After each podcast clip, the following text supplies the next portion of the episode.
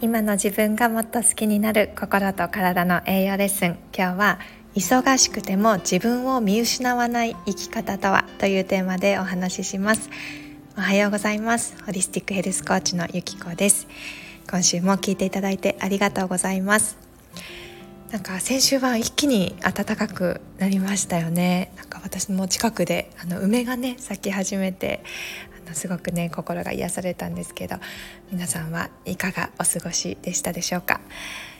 これをねあの撮っているのは2月の15日なんですけどついねあの数日前に2月になったと思ったらもう半分が過ぎるんだと思ってね、ちょっと私は先月末から、まあ、今月頭にかけかけて3日間のねライブセミナーをやったりとか、まあ、先週今週と,、ねえっとヘルスコーチングの体験セッションに来てくださった方とあの話したりしてちょっとねバタバタと過ごしていました。私は今年はねたくさん自分の両親そして夫の両親にあの会いに行くっていうのがあのテーマに掲げてるんですけどあのまあ今月はね子供がの学校のこととかあったり週末もね予定が入っていたりしてちょっと2月は行けるか微妙だなって思ってたんですよね。なので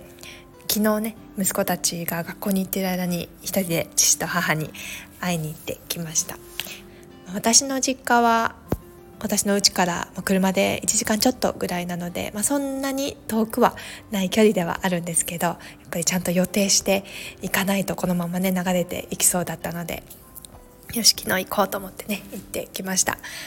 私の両親はちょっと前も言ったかもしれないんですけど17個年が離れていて父は今年84歳なんですよね。でもうだんだん耳がねかなり遠くなってきてで認知症もね進んできているので、母の苦労とかストレスもかなりあるのはもう電話越しにもねそれが伝わってきていてなので少しでも気晴らしになればいいなと思ってちょっとご飯作ってあの届けるがてらね会いに行ってきたんですけどやっぱりあの直接会えて顔が見れてよかったなってすごく思いました。私は昔は親と会話するとかもねなんかちょっとこっぱずかしくってあんまり本当にここ最近までできてなかっ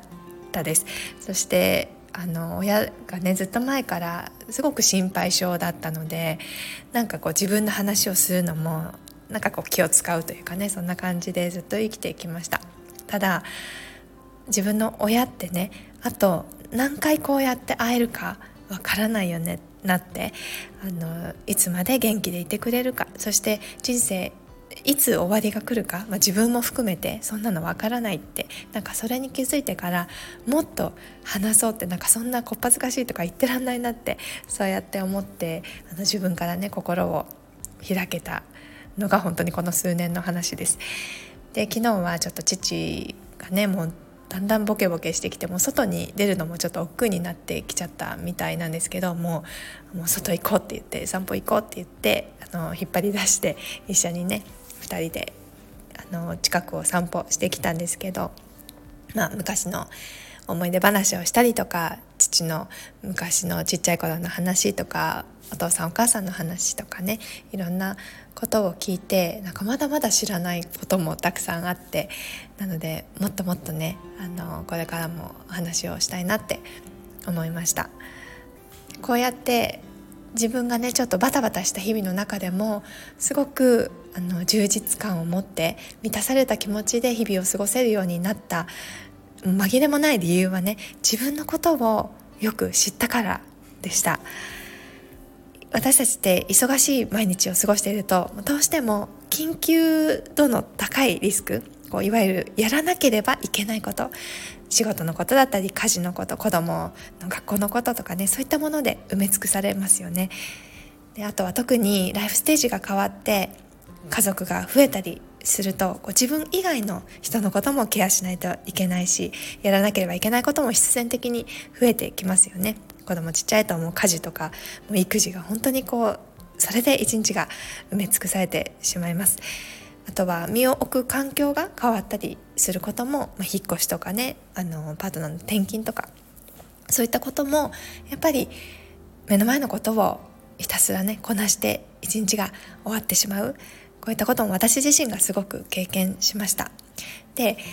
大切なことだっていうのは頭では分かってるけど忙しさゆえに後回しにしてしまうこと。例えばやっぱりこう親に会いに行く親孝行をしたりとかそれだけじゃなくて自分自身の健康管理とかね。あとは行きたい場所に行く会いたい人に会いに行く学びたいことに投資をするとか。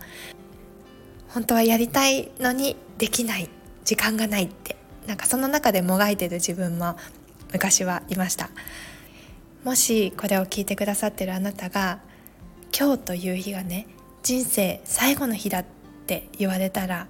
それでもいいって思えるぐらい毎日一瞬一瞬を大切に過ごせているって思えてますか？それとも後悔の気持ちが残りますか？今日が人生最後の日だって言われてもし後悔するなって思っていたらお伝えしたいことがあります。忙しくても自分自身を見失わないようにするために大切なことはあなたの人生においてこれだけは譲れないって思うことをぜひ5つ考えてみてほしいんです。人生において大切にしていることって、まあ、急に言われてもパッと出てこないかもしれないんですけど例えば、まあ、家族とかね情熱の湧く仕事心身の健康信頼し合える友人とかあとはいい行いをすること平等であることお金旅行挑戦すること感謝とかねいろんなことが出てくると思います。一人一人人生で大切なことって違うと思うので是非ご自身の胸に手を当ててね考えてみてください。でその人生において大切なこと5つが思い浮かんだら今過ごしている毎日の時間をねその5つの大切なこととマッチしているかっていうのをちょっと考えてみてほしいんです。本当にその大切なものを大切にできているかっていうところですね。私だったら人生で大切にしたい5つの中に、まあ、家族っていうのがね一番大きいところであるんですけど、まあ、夫や子供だけじゃなくてやっぱり親との時間っていうのもねすごく優先度が高くて。でこうやって自分の大切にしたい軸っていうのが持てたことでそれをね優先できることが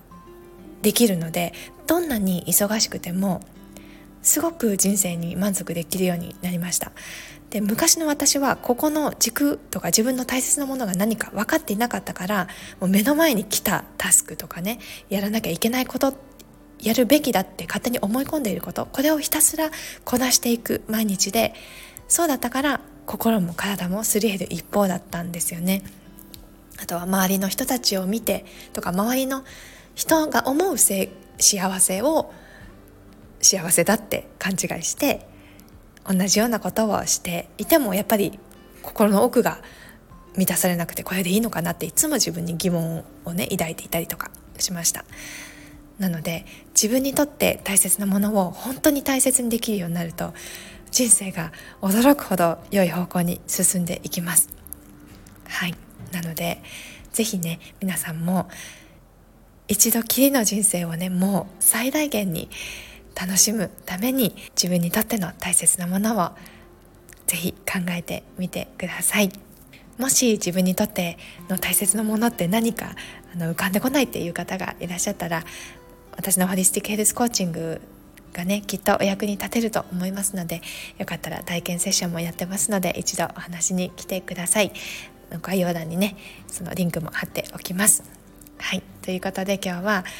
忙しくても自分を見失わない生き方とはというテーマでお話しさせていただきました。もし少しでも参考になった役に立ったと思っていただけたらいいねを押していただけるととっても励みになります。それでは今週も最後まで聞いてくださって本当にありがとうございました。来週の音声でまたお会いしましょう。素敵な1週間をお過ごしください。